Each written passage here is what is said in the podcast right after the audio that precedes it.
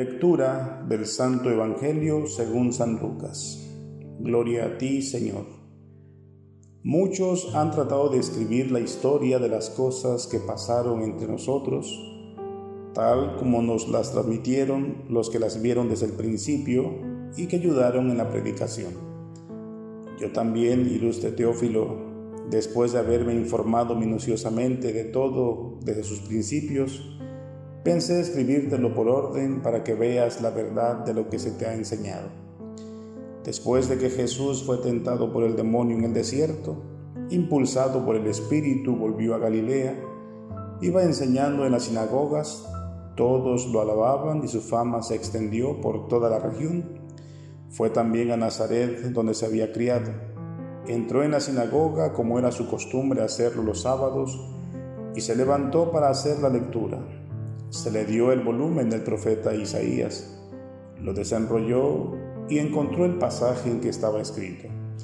El Espíritu del Señor está sobre mí, porque me ha ungido para llevar a los pobres la buena nueva, para anunciar la liberación a los cautivos y la curación a los ciegos para dar libertad a los oprimidos y proclamar el año de gracia del Señor.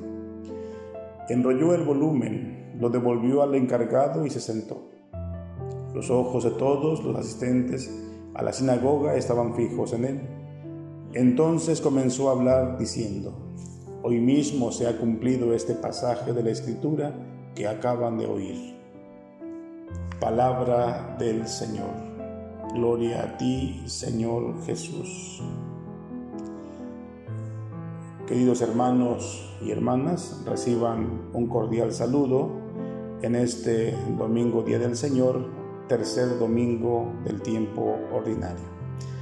Después de que escuchamos la lectura del Evangelio de San Lucas, voy a compartirles una breve reflexión para que podamos nosotros entender este pasaje de la Escritura.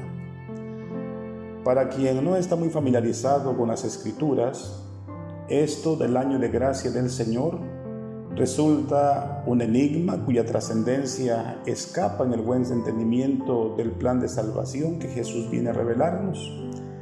Podríamos expresarlo diciendo que no entendemos qué papel juega, tomándolo como una figura meramente decorativa o intrascendente, al extremo que podríamos omitirla sin variar por eso sustancialmente el mensaje, pero esto sería un error.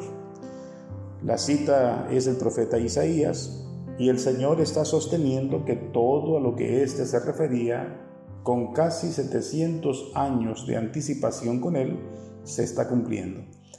Semejante afirmación constituiría una blasfemia si no viniera de Jesús, pero en este aspecto ya hemos reflexionado por lo que ahora basta recordar que la aparente coincidencia no es sino la evidencia que Dios tiene un plan minuciosamente preparado, el cual se irá cumpliendo paso a paso hasta lograr la redención de la humanidad entera.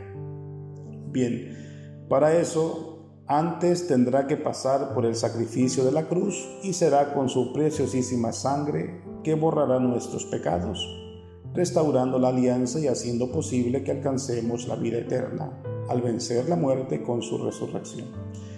Bien, este plan se cumplirá tal como Jesús quiere que constatemos que se están cumpliendo las profecías de Isaías. Me ha ungido para anunciar a los pobres la buena nueva, me ha enviado a proclamar la liberación a los cautivos y la vista a los ciegos para dar la libertad a los oprimidos y proclamar un año de gracia del Señor. Pero hay algo más que nos revela Jesús en este Evangelio y es una característica fundamental de la llegada del reino de Dios y es el año de gracia.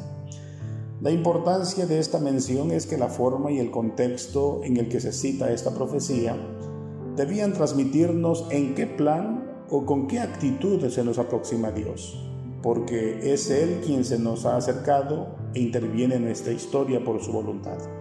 Contrariamente a lo que muchos piensan, no viene a castigarnos, ni a traernos destrucción y muerte, ni a meternos miedo, sino todo lo contrario.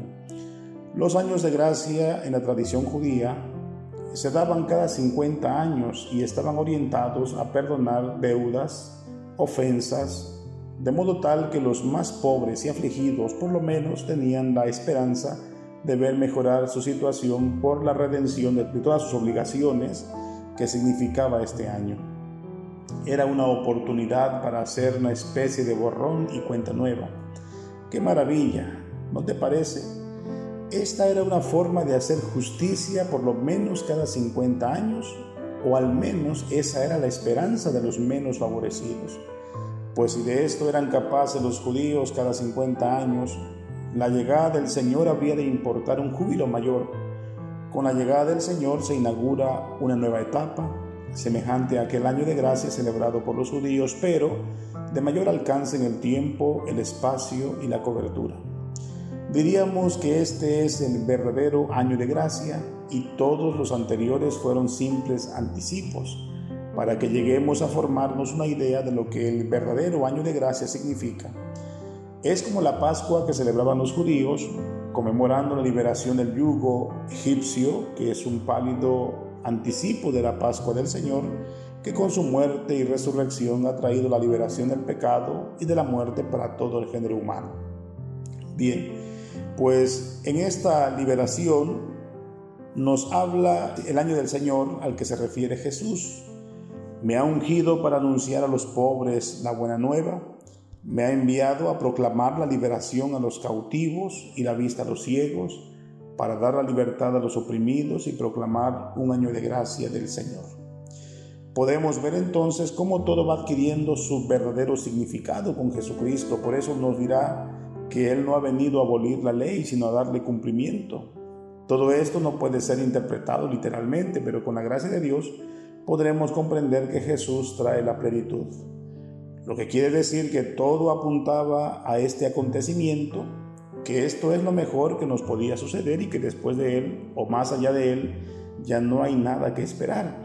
Es cuestión de verlo, lo que no es posible para todos, no al menos en forma inmediata, requiere un proceso de conversión que empieza por arrepentirnos de nuestros pecados e iniciar el cambio auxiliado por el Espíritu Santo que llega a nosotros a través del bautismo.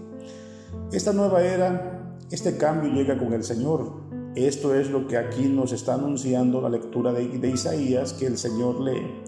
Este es el año de gracia del Señor, que a diferencia de los otros años celebrados anteriormente, será acatado plena y universalmente porque Dios así lo ha decretado y no tendrá fin.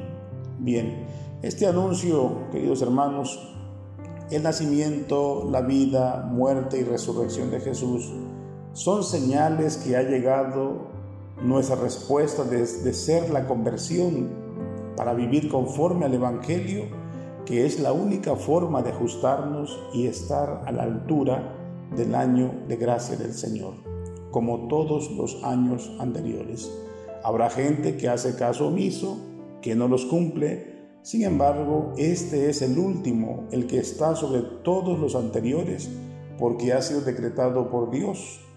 Esta es su voluntad que se habrá de cumplir y traerá la vida eterna a todos aquellos que obedeciéndole lo acaten. Se trata de ser misericordiosos, perdonar y amar conforme lo establece la voluntad de Dios. Me ha ungido para anunciar a los pobres, la buena nueva me ha enviado a proclamar la liberación a los cautivos y la vista a los ciegos, para dar la libertad a los oprimidos y proclamar un año de gracia del Señor. Bien, queridos hermanos, pues para nosotros este año de gracia ha llegado con la presencia de nuestro Señor Jesucristo que nos invita a la conversión de cada día. Oremos. Gracias Padre por cada nueva oportunidad que nos das cada día para seguir a Jesús y alcanzarte finalmente.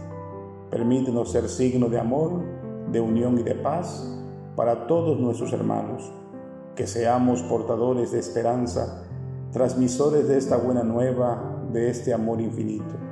Te lo pedimos por nuestro Señor Jesucristo, que vive y reina contigo en unidad del Espíritu Santo y es Dios por los siglos de los siglos. Amén. Feliz domingo a todos.